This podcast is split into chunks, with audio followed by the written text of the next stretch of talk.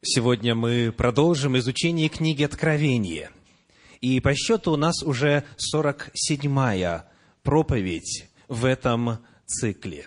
В скором времени те 10 проповедей, которые прозвучали в программе преодоления последнего кризиса, также окажутся на веб-сайте Центра Духовного Просвещения, в отношении чего я получил буквально десятки писем от пользователей веб-сайта из разных стран мира – и всем отвечаю, что скоро материал будет обработан, и эти 10 проповедей с 36 по 45 тоже будут доступны для просмотра, для исследования, для духовного обогащения.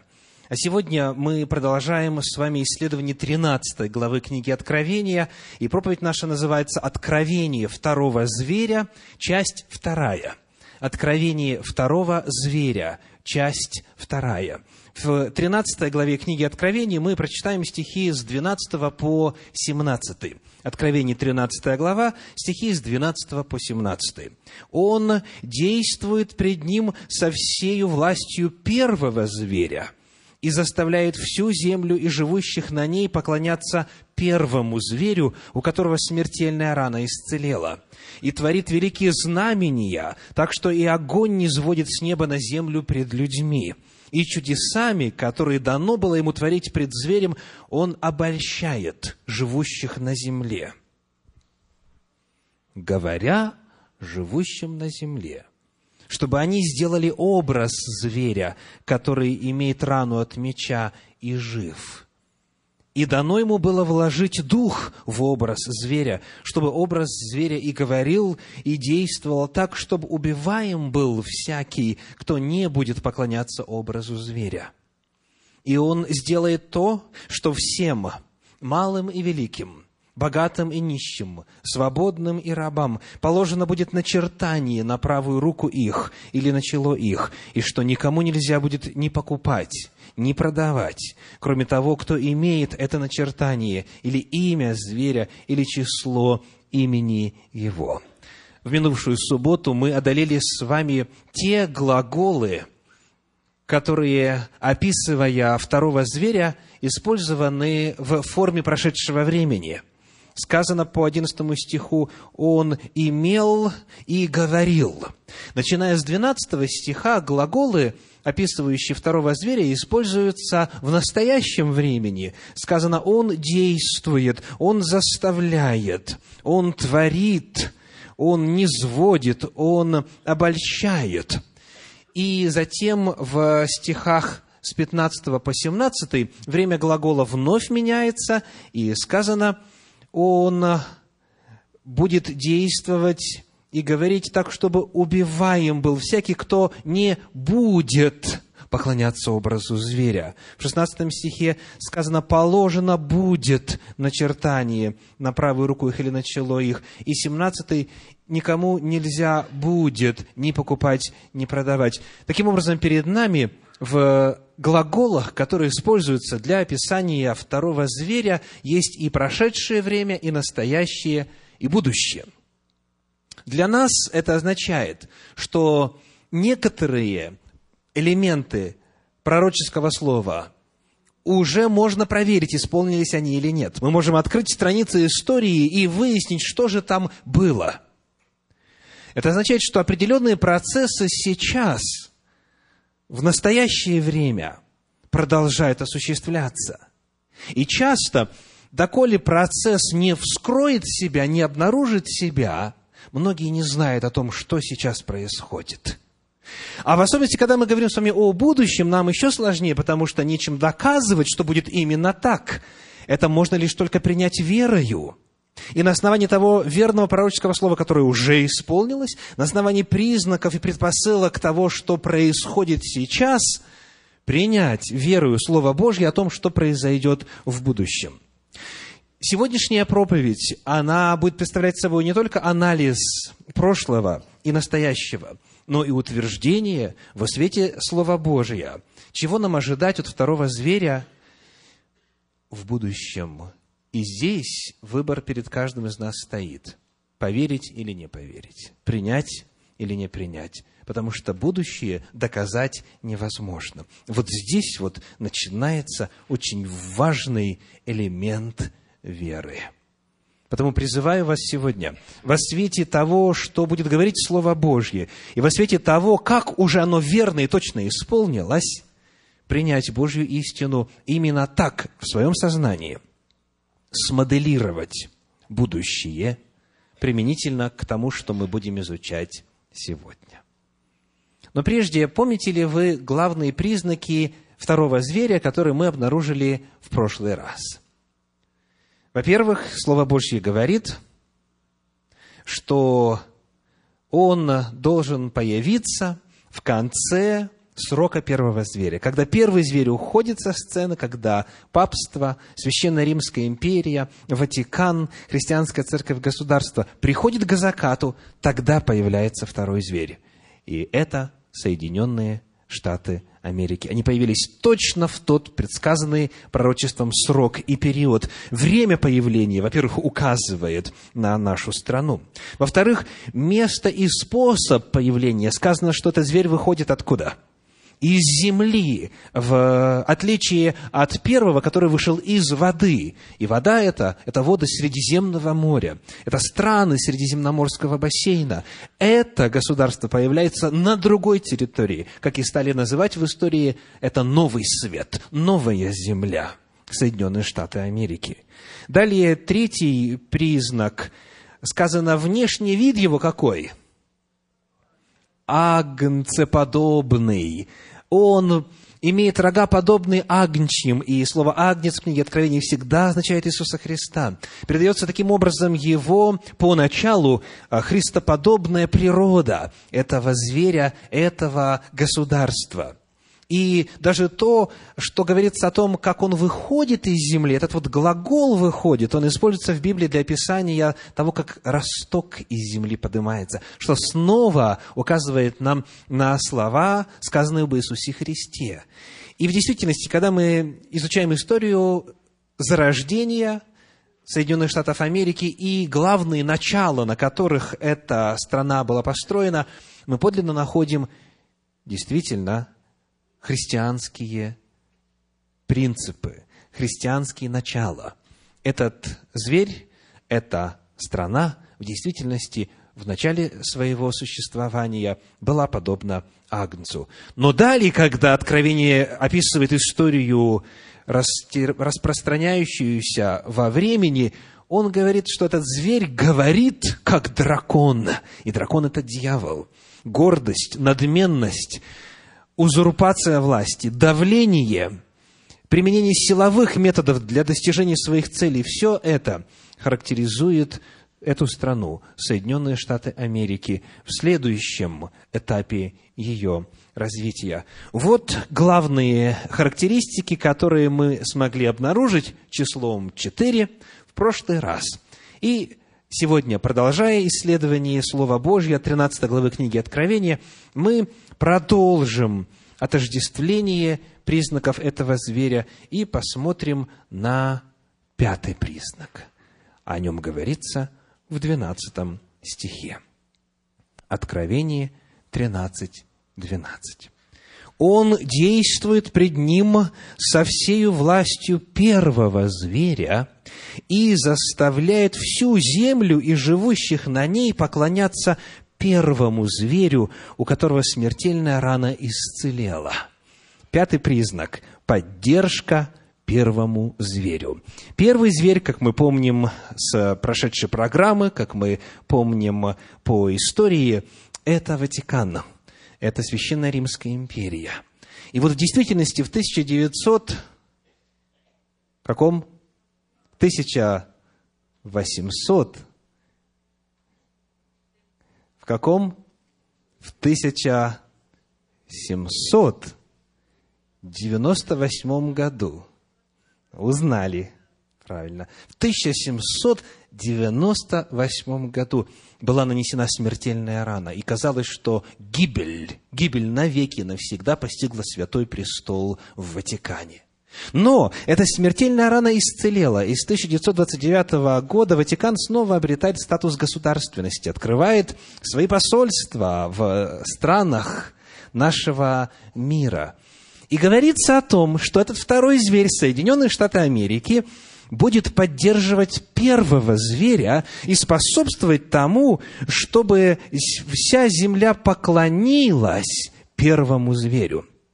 Описывается пророчески такой довольно неожиданный в перспективе истории, неожиданный альянс между США и Ватиканом.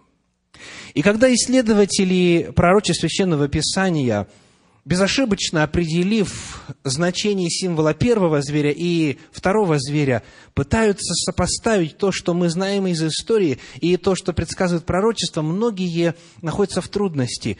Как предположить, что такая свободная демократическая страна, как Соединенные Штаты Америки, рассуждают некоторые, может поддерживать явно религиозно-политическую силу?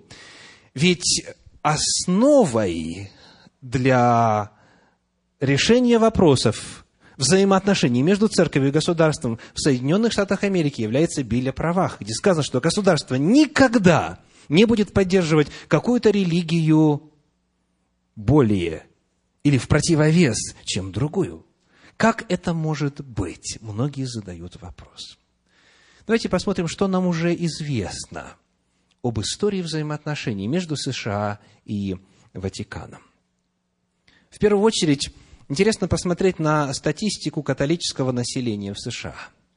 Скажите, вот изначально, когда происходила колонизация, когда закладывались основы государственности в Соединенных Штатах Америки, кто были граждане? Протестанты, конечно. Это были те, и преимущественно те, кто бежал из Европы – для того, чтобы обрести здесь свободу веры, свободу исповедания. Они радовались тому, что теперь никто их не преследует, что они могут поклоняться Господу, как им совесть велит, и как разумеют они Слово Божье. И в действительности, смотря на статистику, мы находим, что страна эта была протестантской поначалу.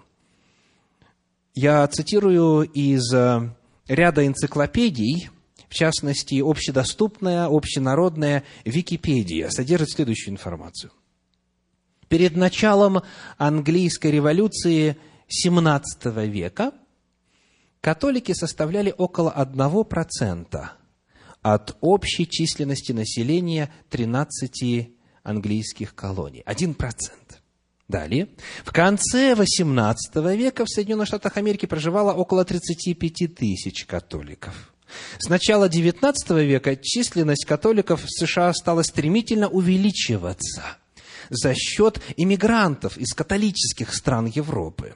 В 1820 году численность католиков увеличилась до 200 тысяч человек. В 1850 году католиков насчитывалось уже около 1 миллиарда 600 тысяч.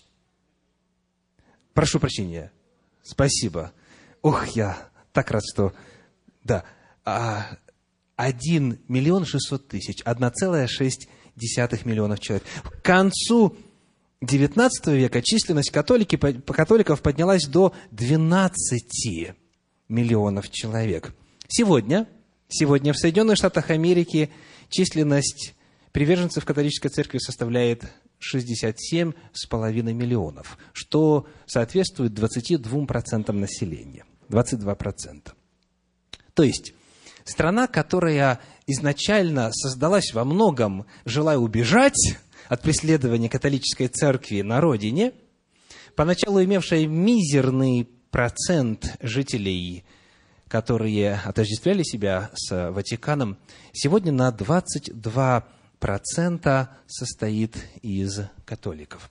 Посмотрим на этот процесс вот налаживания контактов между США и Ватиканом с точки зрения отношения населения Соединенных Штатов Америки к католицизму. Начиная с 17 века, пуритане, переселенцы из Англии, отличались крайне враждебным отношением к католицизму, которое влияло на положение католиков в общественной жизни североамериканских колоний. Законы, действовавшие в английских колониях после английской революции, запрещали деятельность католических миссионеров и всячески притесняли живших здесь католиков. Причина. Эти люди совсем недавно там, в Старом Свете, в Европе, подвергались гонениям со стороны католической церкви, со стороны Ватикана. И потому они ничего общего не хотели иметь. Первые американцы, первые поселенцы здесь, те, кто создавал это государство, ничего общего не хотели иметь с той силой, которая на протяжении многих столетий преследовала верующих. Но шло время, и ситуация менялась как говорит далее энциклопедия, значительная доля американских политических деятелей, придерживавшихся протестантских направлений, воспринимала католиков как антиамериканский элемент и всячески пыталась дискриминировать католическое население Соединенных Штатов Америки. Такое отношение изменилось только после избрания в 1961 году на пост президента Соединенных Штатов Америки первого католика. Его звали Джон Кеннеди, первый католик. Вот его президентство, его управление страной, оно стало переломным в том, как общее население страны относилось к Ватикану, относилось к католицизму и его наследию на протяжении веков. Когда мы с вами смотрим на историю отношений США и Ватикана, мы видим, что вот буквально с самого начала практически создания Соединенных Штатов Америки, медленно, постепенно они друг с другом сближались, все более и более.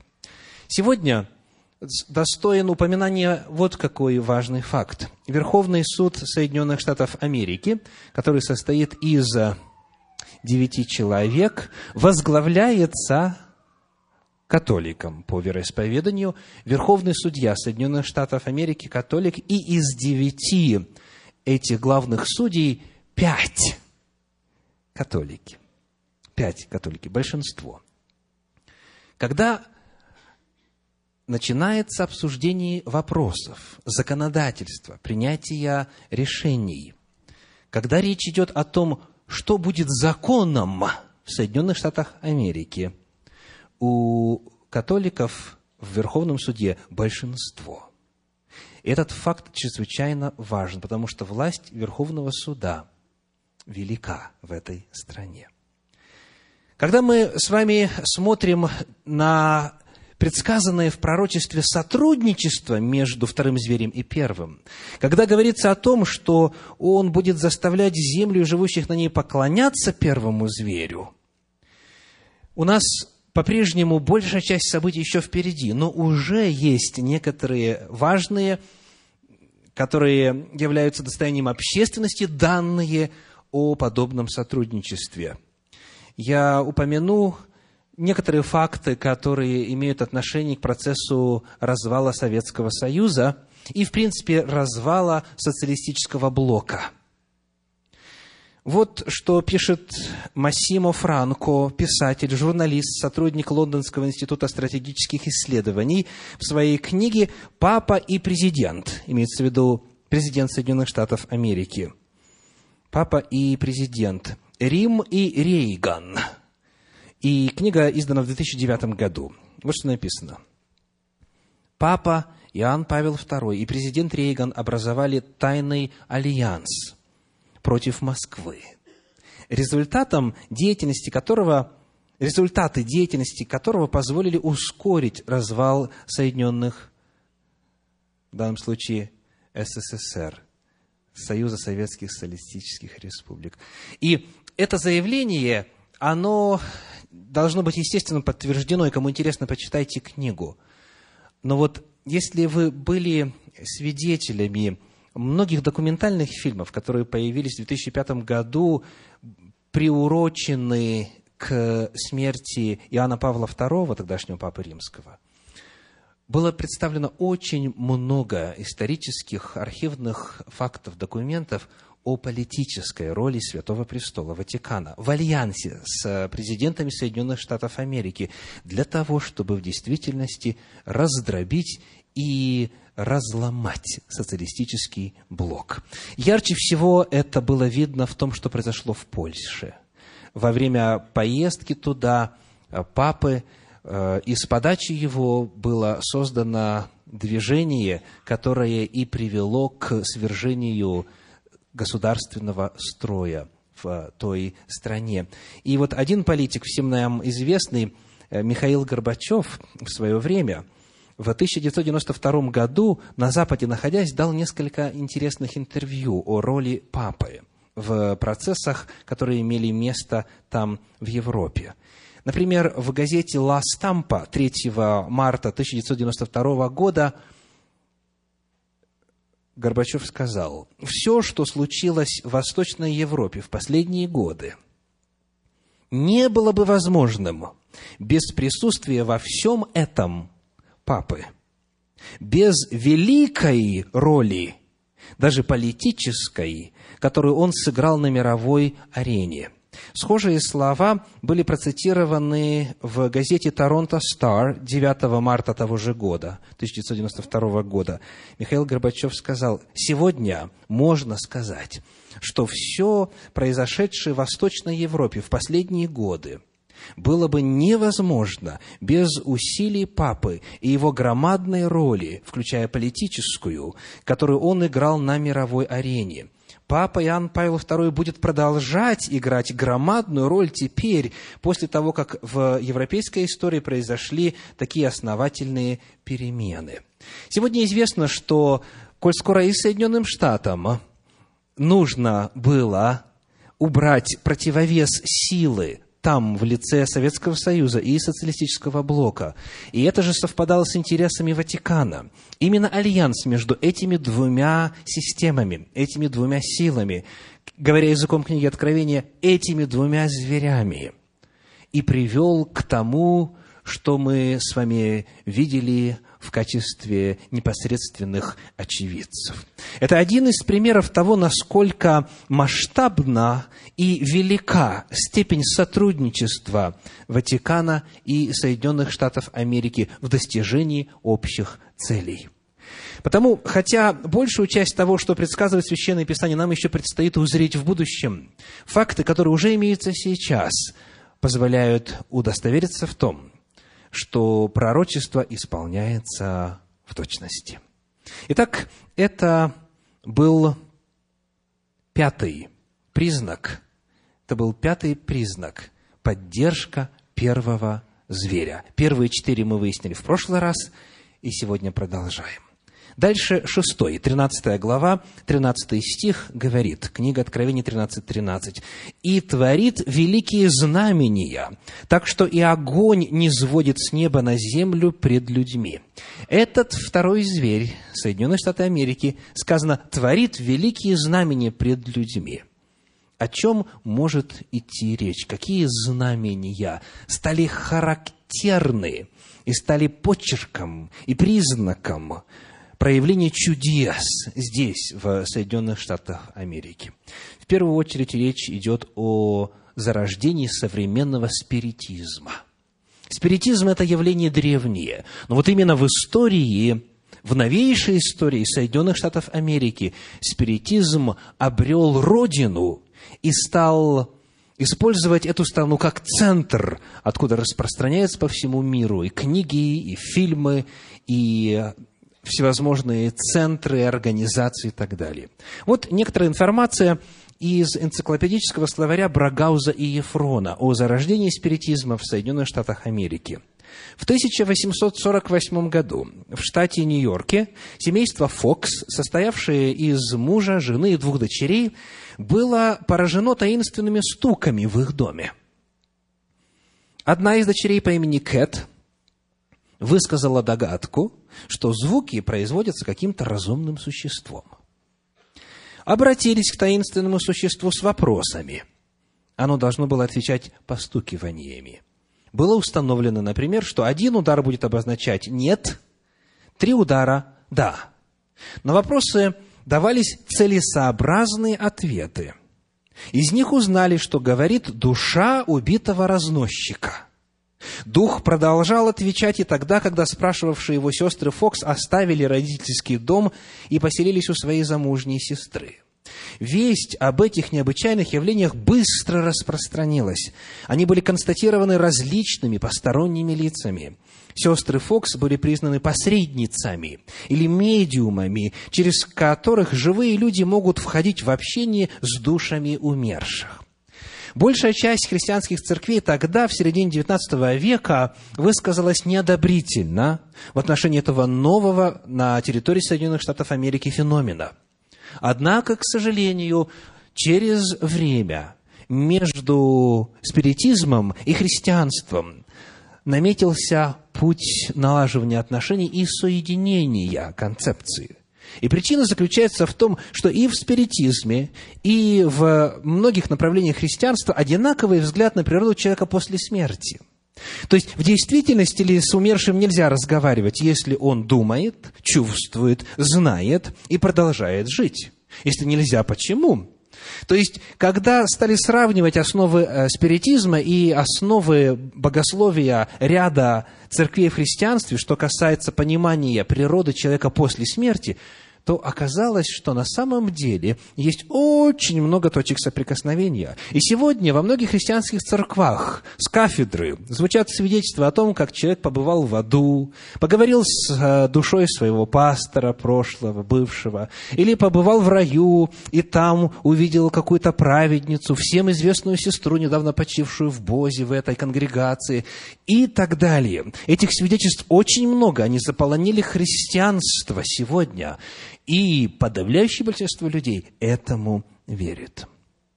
Когда мы с вами исследуем историю Соединенных Штатов Америки, мы находим, что в действительности чудеса, как тут у нас сказано, 13 стих, и творит великие знамения. Они стали характеристикой именно этой страны. Исследователи указывают на спиритизм как исполнение этого пророчества в первую очередь. Далее, продолжая тему чудес и знамений, Священное Писание нам сообщает в 13 стихе, что этот зверь огонь не сводит с неба на землю пред людьми. Огонь не сводит с неба на землю. И если мы зададим вопрос о том, что это значит, то мы найдем в Священном Писании буквально несколько эпизодов, когда огонь не заводился с неба на землю. Например, когда были казни в Египте, во время освобождения народа Божия из рабства, там сказано был огонь, огонь разливался вместе с градом. Мы читаем в жизни описание пророков Божьих. Если я человек Божий, сказал пророк, то пусть сойдет огонь с неба и попалит тебя и твой пятидесяток. Когда пророк Илья стоял на горе Кормил, тогда огонь с неба сошел и попалил жертву. То есть вот эта способность Бога не сводить огонь с неба на землю, она была ярчайшим доказательством Божьей силы и Божьей власти. И вот в особенности в этом контексте нам с вами нужно вспомнить вторую главу книги «Деяния апостолов». Это последнее в истории, записанное на страницах Священного Писания, место – где говорится о том, как Бог низвел огонь с неба на землю. Давайте прочитаем первые четыре стиха второй главы книги «Деяния апостолов». «Деяния апостолов», вторая глава, первые четыре стиха. «При наступлении Дня Пятидесятницы все они были единодушно вместе, и внезапно сделался шум с неба, как бы от несущегося сильного ветра, и наполнил весь дом, где они находились» и явились им разделяющиеся языки, как бы огненные, и почили по одному на каждом из них, и исполнились все Духа Святого, и начали говорить на иных языках, как Дух давал им провещевать. Описывается день Пятидесятницы, когда верующие в Господа Христа Иисуса получили силу силу для провозглашения истины Божьей. В первой главе книги Деяния апостолов в восьмом стихе сказано, Деяние 1.8, «Но вы примете силу, — сказал Христос, — когда сойдет на вас Дух Святый, и будете мне свидетелями в Иерусалиме, во всей Иудее, в Самарии и даже до края земли». И вот когда эта сила была получена для того, чтобы быть в состоянии проповедовать на всех этих территориях, разным народам, на разных языках – Господь дал своим последователям вот эту уникальную, удивительную способность, дар иных языков. И это сопровождалось снисхождением огня с неба на землю.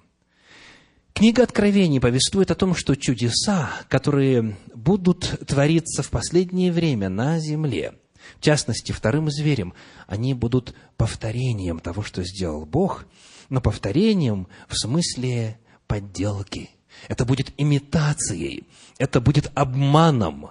Помимо того или наряду с тем, что Бог делает, давая дар истинных языков, дар Святого Духа, дьявол, используя второго зверя, будет посылать ложных и поддельных духов. Будет идти речь о лже-пятидесятнице, о способности говорить на языке, который является подделкой истинному дару иных языков.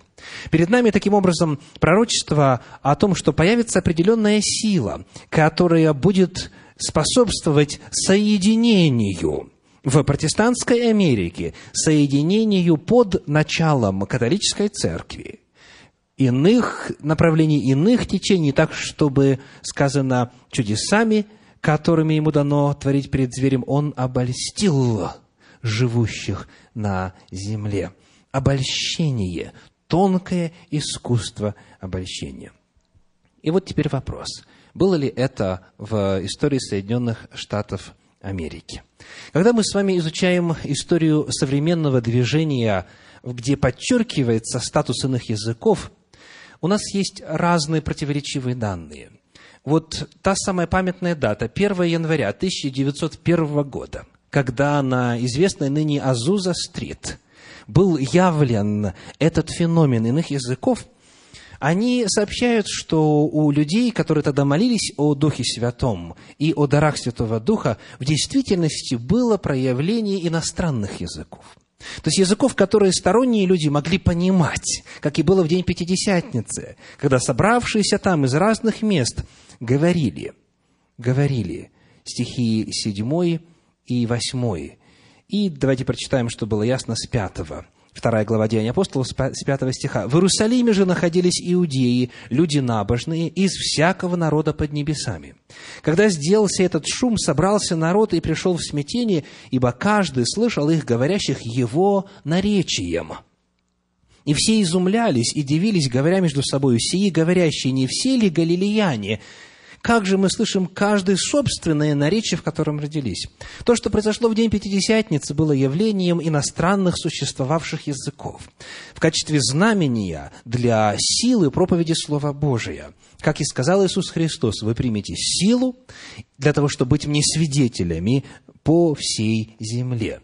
Так вот, ряд отчетов, ряд документов, которые есть с того памятного события, говорят о том, что в действительности имело место проявление иностранных языков.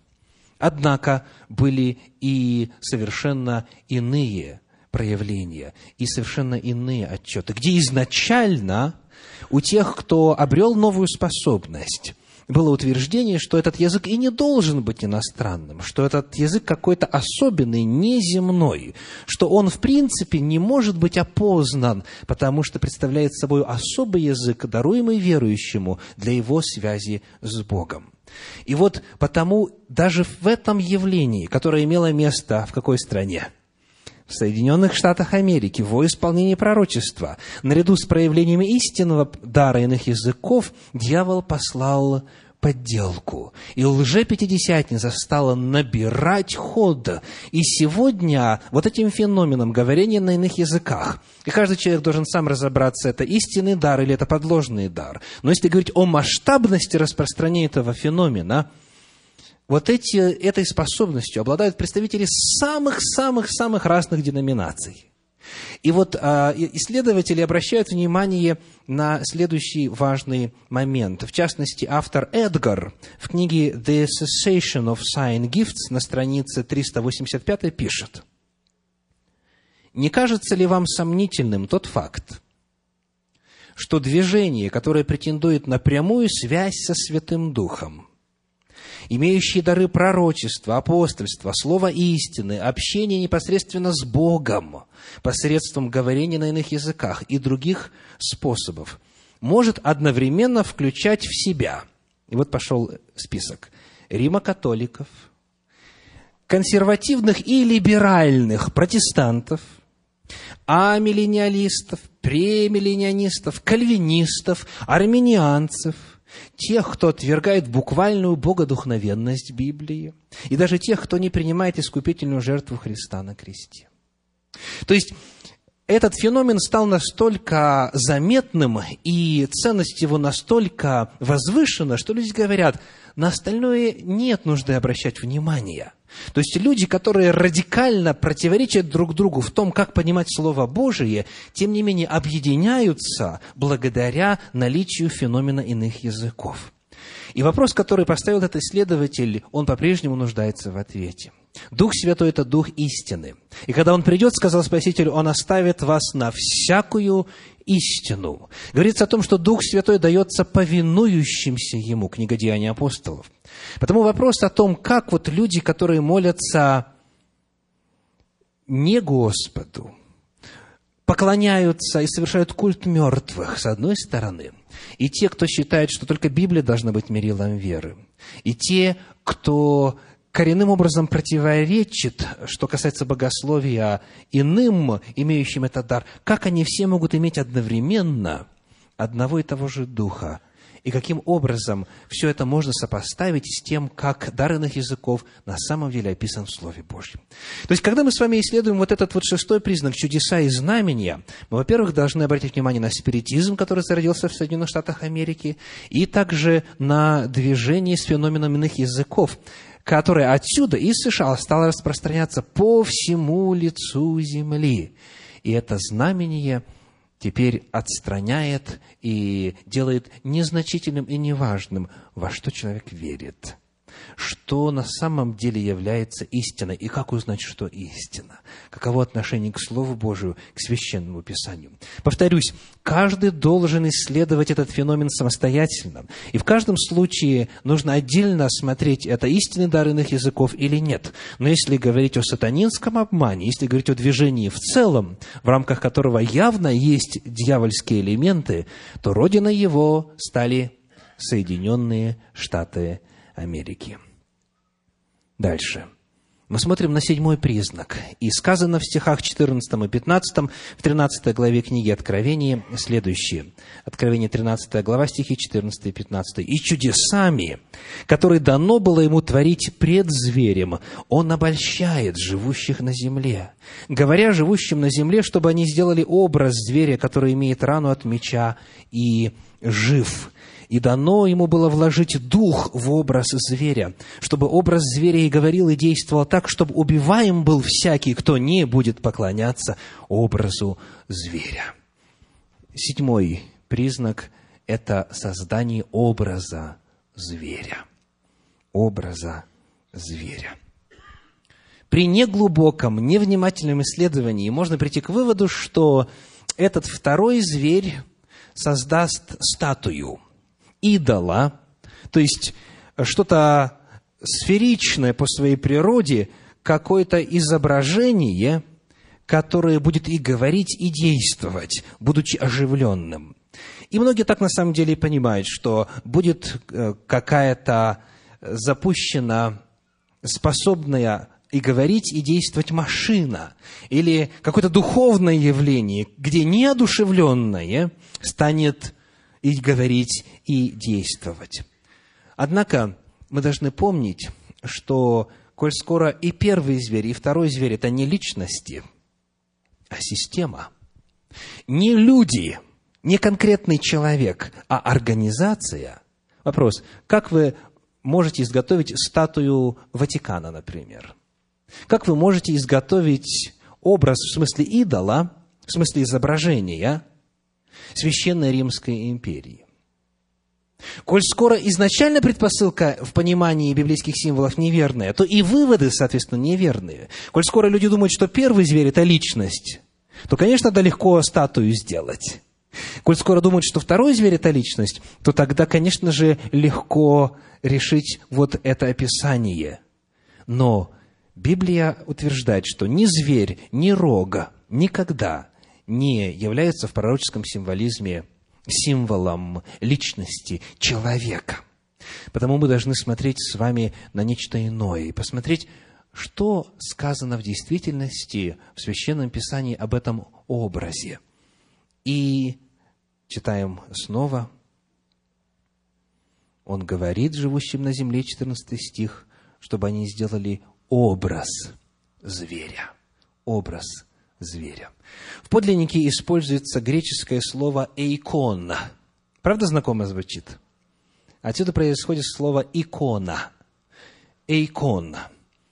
Но в отличие от слова «икона», которое в русском языке имеет весьма специфическое значение, греческое «эйкона» имеет следующее значение.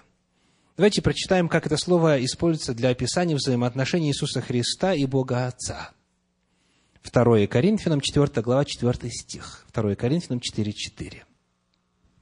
«Для неверующих, у которых Бог века сего ослепил умы, чтобы для них не воссиял свет благовествования о славе Христа, который есть, вместе, образ Бога невидимого». Вот здесь используется слово «эйкон», описывая Иисуса Христа. Он есть образ Бога невидимого. На эту же тему читаем Колосинам, 1 глава, 15 стих, послание в Колоссы 1, 15, который есть образ Бога невидимого, рожденный прежде всякой твари. Вновь говорится об Иисусе Христе. Что эта фраза означает? В каком смысле Иисус есть образ Бога? Естественно, не в смысле статуи, правда? А в том смысле, что в нем, как говорит Священное Писание, обитает полнота божества телесно. Образ в данном случае означает, что в личности Иисуса Христа Бог полностью отобразился, во всей полноте отождествился настолько, что Иисус Христос мог сказать ученикам, видевший меня, видел Отца. То есть термин «образ» используется для описания полного воссоздания, полного олицетворения, полного воплощения. И коль скоро первый зверь – это Священная Римская империя – это церковь, соединенная с государством, для подавления личностного начала и совести, и свободы, вероисповедания и так далее. Коль скоро первый зверь – это именно система, то создание образа будет чем? Воспроизведением того, что уже было в Средневековье. Создание образа означает, что те же принципы решения богословских разногласий, которыми запятнала себя христианская церковь в исторической перспективе, то есть давление, пытки, принуждение, убиение, сожжение на кострах, четвертование и так далее. Все это снова станет реальностью. Библия говорит о том, что образ зверя, то есть то, что было в Средневековье, снова будет создано на нашей земле. И вот здесь нам очень важно вспомнить, как раньше в библейском пророческом языке применяется это слово «эйкон», этот термин «образ». Мы, конечно же, должны работать с септуагинтой, с греческим переводом пророческих писаний, поскольку для того, чтобы увидеть преемственность на уровне терминологии в апостольских писаниях, которые были написаны по-гречески, нам необходимо знать, чем пользовались в греческом переводе читатели Иоанна Богослова, книги Откровения в первом веке. Так вот, удивительным образом мы находим, что вот этот термин «эйкон» есть в третьей главе книги Даниила. В третьей главе книги Даниила мы прочитаем первые шесть стихов. Даниила, третья глава, первые шесть стихов. Царь Навуходоносор сделал золотой истукан, вышиною в шестьдесят локтей шириною в шесть локтей, поставил его на поле Деире в области Вавилонской. И послал царь Навуходоносор собрать сатрапов, наместников, воевод, верховных судей, казнохранителей, законоведцев, блюстителей суда и всех областных правителей, чтобы они пришли на торжественное открытие из стукана, которого поставил царь Навуходоносор – и собрались сатрапы, наместники, начальники, верховные судьи, казнохранители, законоведцы, блюстители суда и все областные правители на открытии истукана, которого Навуходоносор царь поставил, и стали пред истуканом, которого воздвиг Навуходоносор. Тогда Глашатай громко воскликнул, «Объявляется вам народы, племена и языки». Прошу вас, узнавайте язык книги Откровения, да, когда мы читаем. И дальше сказано, в то время, как услышите звук трубы, свирели, цитры, цевницы, гусли и симфонии и всяких музыкальных орудий, подите и поклонитесь золотому истукану, которого поставил царь Навуходоносор. А кто не пойдет и не поклонится, тотчас сброшен будет в печь, раскаленную огнем. Везде, где мы с вами читали слово «истукан», в Септуагинте, в греческом переводе Слова Божье, какое слово? «Эйкон» – образ. Образ. Мы с вами знаем уже, что система, против которой Господь предостерегает в книге Откровения, называется словом «Вавилонна». Вавилон как место богоотступничества и место, откуда вино блудодеяния, лжеучения Вавилона распространяются по всей земле. И вот здесь, в контексте истории Вавилона, перед нами примечательное событие. Образ. Образ. И этому образу заставляют поклоняться – и заставляют поклоняться всех представителей всех народов, языки, племена и народы. Как только услышите звук трубы по команде, поклонитесь, а кто не поклонится, тот будет убит. Вот что означает образ зверя. Вот что означает пророческий язык, который говорит о том, что в времена Средневековья инквизиция станет снова реальностью, теперь уже в масштабах всей земли. Очень интересно читать толкование комментаторов на вот этот отрывочек, третью главу книги Даниила. Я прочитаю из книги Жака Дюкана «Стенание земли» со страницы 64, один абзац. Религия – которую царь старался возвысить, не была для его подданных ни результатом обдуманного выбора, ни выражением веры или духовных опытов. Хочу предостеречь, что здесь есть крепкое словцо в этом комментарии, оно не мое. Поклонение происходит, потому что к нему принуждают, дальше пишет Жак Дюкан. Люди становятся на колени, но сердца их безучастны. Это религия чиновников, религия баранов или автоматов. Именно такого рода люди были собраны на поле Деир. То есть этот зверь хочет, чтобы ему поклонялись бездумно. Не думай, не читай, не исследуй, не общайся, не знакомься, не изучай. Просто делай, что тебе велят. Вот подход. И таким путем Священная Римская империя правила на протяжении многих-многих-многих столетий. И сказано в пророчестве, что это вернется. Он вложит дух в образ зверя. Так, чтобы образ зверя и говорил, и действовал так, чтобы убиваем был всякий, кто не будет поклоняться образу зверя. Хочу процитировать вам некоторые документы из истории Священного Престола. Папа Пий IX в своей энциклике от 15 августа 1854 года заявил, «Абсурдные и ошибочные доктрины или бредовые учения, защищающие свободу совести, являются самой опасной ересью. Это чума, которой более всего прочего следует страшиться в государстве. Нравится? А Соединенные Штаты Америки как раз-таки на этом принципе в первую очередь построены. И дальше тот же самый папа в энциклике от 8 декабря 1864 года предал анафеме тех, кто отстаивает свободу совести и религии – а также цитата всех, кто считает, что церковь не должна применять силу. Вы знаете, когда мы смотрим на современный мир и не видим ни эшафотов, ни орудий пыток, ни прямого и кровавого убиения по причине иного вероисповедания, то создается иллюзия, что все это зверство в прошлом погребено навеки. Но, но, важно помнить, что вот эти слова, которые я прочитал, они относятся к периоду уже довольно близкому к нам по времени. А главное, доктрина говорит о том, что церковь в вопросах вероучения никогда не ошибается.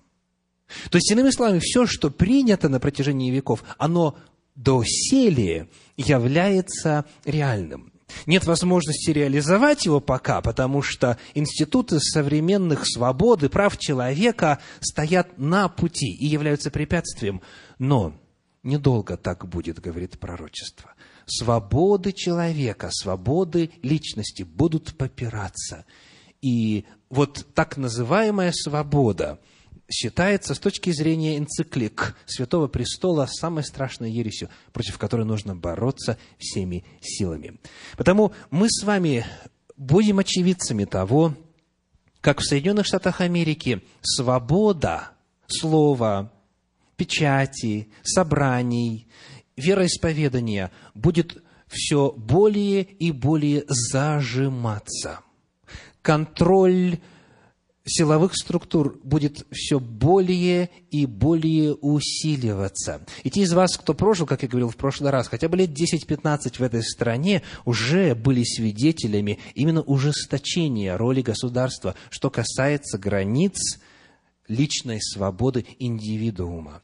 И Священное Писание пророчествует о том, что для поддержки вот этого первого зверя второй зверь будет применять силу образ зверя, воспроизведение того, что было в Средневековье, будет иметь место. В качестве комментария к тому, чего нам ожидать, я хочу прочесть вам из книги «Великая борьба», страница 582 и страница 589. Автор книги Елена Уайт, следующие несколько абзацев – как только церкви в Соединенных Штатах Америки смогут использовать или же контролировать государственную власть, силой закона вводить религиозные обряды, одним словом, как только церковь и государство приобретут власть над совестью, Риму будет обеспечена победа в этой стране. Слово Божье предупреждает о надвигающейся опасности. И если протестантский мир не обратит внимания на эти предостережения, то вскоре узнает, каковы истинные намерения римской церкви, но будет уже поздно. Католическая церковь, дальше пишет автор, незаметно набирает силу. Ее власть ощущается в законодательных собраниях, церквах и сердцах людей. Воздвигаются величественные грандиозные здания – в тайных лабиринтах которых повторится кровавая история прошлого. Не вызывая никаких подозрений, незаметно католическая церковь упрочивает свои позиции, чтобы нанести окончательный удар, когда настанет решительный час борьбы. Все, что ей нужно, это выгодная позиция, и можно сказать, что она уже ее заняла мы вскоре увидим и поймем, в чем состоят намерения и цели римокатолической иерархии. Верующего же в Слово Божье и повинующегося ему ожидают жестокие поношения и гонения. И вот на 589 странице пророчество, которое было высказано еще в XIX веке. Протестанты Соединенных Штатов первыми протянут через пропасть руки спиритизму, что уже произошло и продолжает происходить. Затем они перешагнут через бездну, чтобы пожать руку римской власти, что уже происходит и будет продолжать происходить. И под влиянием этого тройственного союза наша страна, автор пишет о Соединенных Штатах Америки, пойдет по пути Рима в попрании свободы совести. Это то, что еще до конца доказать невозможно. Это то, что будет происходить в будущем. Но вся точность, которую все пророчества и все детали описания власти второго зверя исполнялись на сей момент, у меня лично не вызывают никакого сомнения в том, что так и будет далее происходить. Теперь мы стоим с вами, дорогие, перед вопросом выбора. Принять ли какую-то поверхностную, неглубокую, какую-то популистскую теорию, объясняющую, что такое второй зверь и первый зверь? Или во свете Священного Писания, прообразного символизма используемых символов и фактов истории, принять перспективу будущего, которая открыта в Слове Божьем, для того, чтобы спастись, для того, чтобы знать, чему нельзя поддаваться, во что нельзя верить, чтобы знать, как сохранить свою веру. И последний, кратко, восьмой признак – это то, что описано в стихах 16 и 17 в 13 главе книги Откровения. Откровение 13 глава, стихи 16 и 17. «И он сделает то, что всем, малым и великим, богатым и нищим, свободным и рабам, положено будет начертание на правую руку их или на чело их, и что никому нельзя будет ни покупать, ни продавать, кроме того, кто имеет это начертание, или имя зверя, или число имени его». О том, что такое начертание зверя, мы подробно говорили в программе преодолении последнего кризиса, мы выяснили, что речь идет о нарушении Божьих законов. Ибо в Слове Божьем говорится, что законы Божьи нужно написать на руку и на чело. А здесь речь идет о подделке, об изменении законов Божьих, что и имело место в истории. Так вот, для того, чтобы принудить людей нарушать законы Божьи, для того, чтобы оказать давление перед тем, как предавать смерти непослушных образу зверя, сказано, что второй зверь делает что? Оказывает экономическое давление. Сказано, что никому нельзя будет ни покупать, ни продавать, кроме того, кто имеет это начертание. Итак, экономическое давление – это еще один признак, который указан в Слове Божьем. Сегодня – уже никто не может сомневаться в том, что экономика мира стала подлинно мировой. Стоит заволноваться ситуации в Европе, как тут же рынок ценных бумаг реагирует в Америке. Стоит что-то в Японии, стоит случиться чему-то в Японии, как тут же реагирует Европа. Все теперь связано. И потому осуществлять именно вот глобальный экономический контроль и давление сегодня уже не представляет собой сложности. И на эту тему, конечно, можно было бы много говорить, и много фактов есть, которые свидетельствуют об исполнении пророчеств уже сейчас. Я сегодня хочу только лишь отметить, во-первых, фактор глобальности мировой экономики, что в действительности есть есть возможность сегодня сразу на весь мир в экономическом отношении оказывать давление. Во-вторых, приглашаю вас задуматься о разнице между деньгами и валютой. В чем разница между деньгами и валютой? Вроде бы одно и то же. В действительности эти слова как синонимы воспринимаются. Но если мы смотрим в исторической перспективе, то деньги, как правило, измерялись ценностью материала, из которого были изготовлены. Так серебряная монета, золотая монета и так далее. Э, вес разнился, объем разнился и прочее. То есть до определенного момента в истории экономики современных государств все было гарантировано золотым фондом той или иной страны. То есть, иными словами, вот эти маленькие листочки бумаги, которые сами по себе имеют ценности не больше, чем материал, на которых они напечатаны, и краска, которая для этого использовалась, они, они абсолютно не имеют никакой ценности, по большому счету. Но они гарантированы запасом э, веществ, которые на самом деле имеют ценность. Так мы всегда были научены, так всегда это было. Однако с переходом именно на валюту – вместо денег, с отрывом между реальной ценностью и знаками, обозначающими реальную ценность, появилась возможность манипулирования. Можно сколько угодно денег напечатать, а вместе с тем благосостояние не прибавится. появилась возможность больше манипулировать, больше управлять. Это еще один шаг к тому, чтобы в действительности запрещать и в экономическом отношении оказывать давление. Еще один фактор, коротко, вот такой. Это система безналичного расчета. Система безналичного расчета. То есть, те из вас, кто получает, скажем, пособие от государства, как они к вам эти деньги приходят? Они выглядят красивыми цифрами, красивыми цифрами на вашем счете. Так? То есть и, и расчет, за исключением, скажем, случаев, когда вы используете то, что называется кэш, так, наличными, расчет при покупке продуктов, например, идет именно тем, что вы минусуете циферки. Да? То есть денег нет.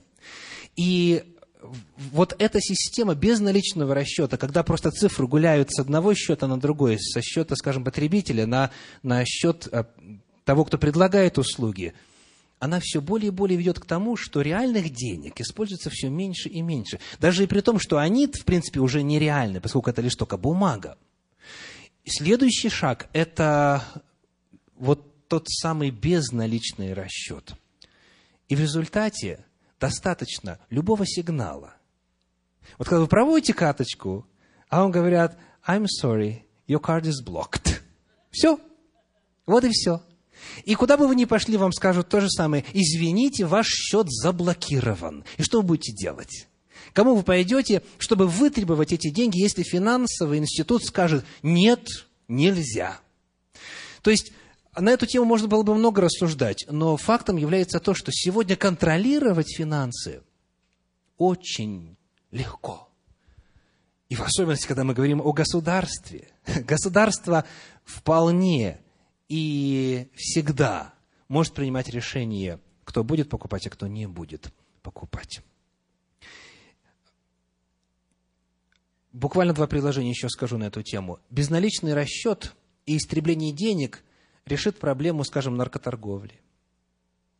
А, проблему того, что специалисты называют в Америке human trafficking, то есть продажа людей и эксплуатация людей для разных целей – и экономисты называют целый ряд положительных изменений, которые придут в нашу жизнь, если на самом деле будет только лишь безналичный расчет.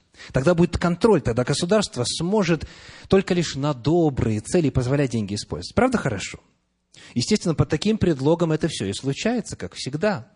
Но в конечном итоге власть теперь обретает полный контроль над сферой финансов. Ну, а следить, где человек находится, что он делает, где он сегодня, на богослужении или он в правильный день, как думает система зверя, или он в другом месте, это сложно сегодня делать?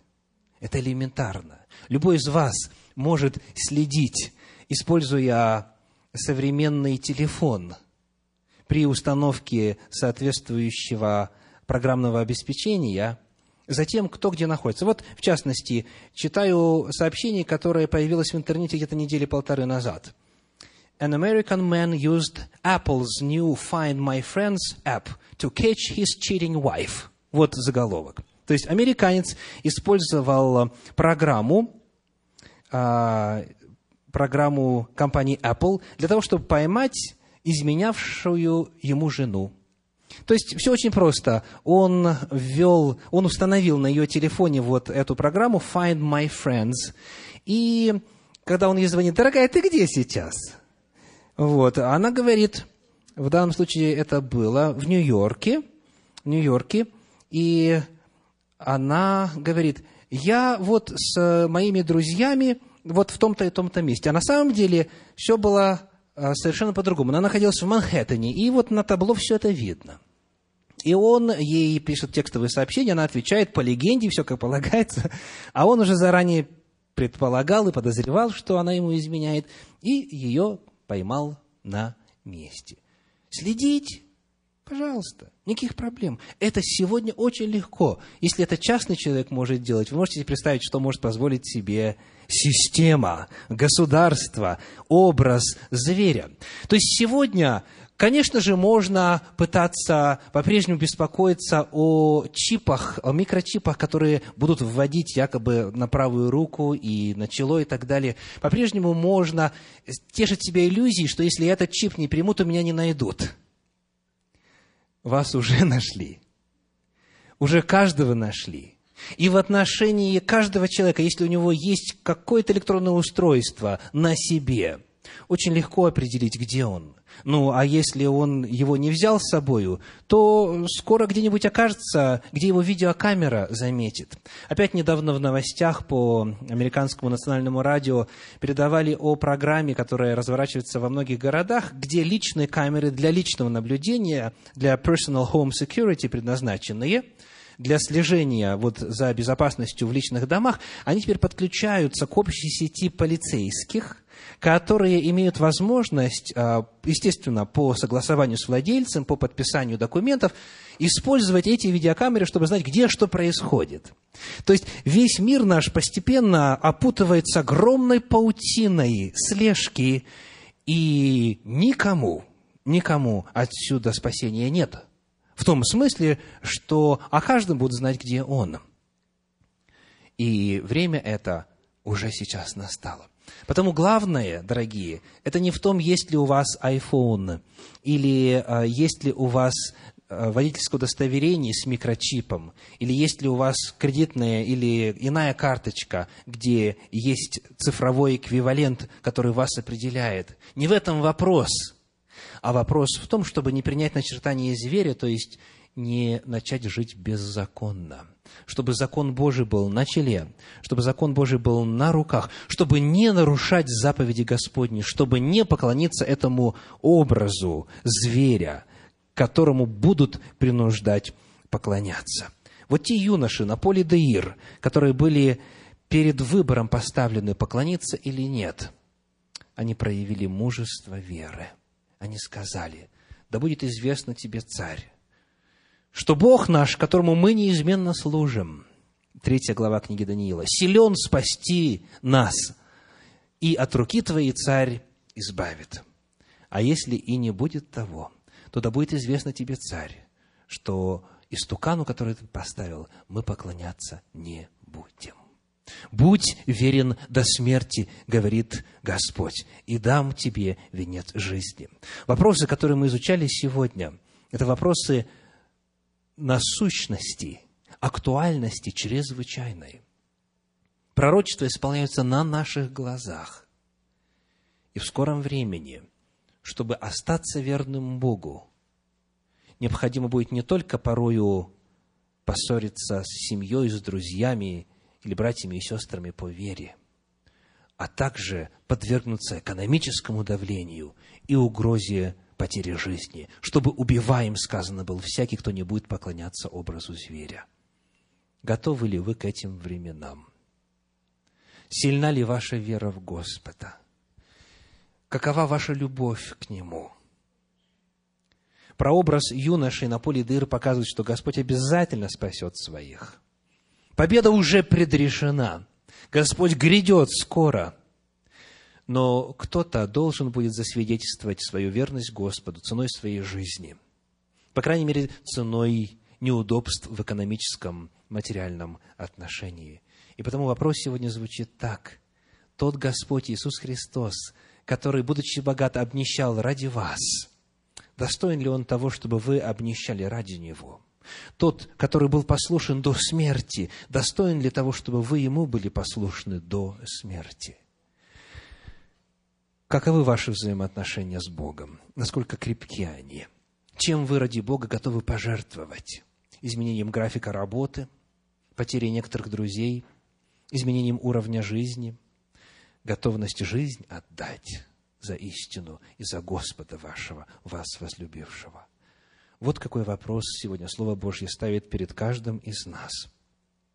И я верю, что Он даст каждому, кто посвятил себя Ему, кто на самом деле любит Господа, даст силу, чтобы перенести любое испытание, любое искушение, и мы с вами не получим начертание зверя. Аминь.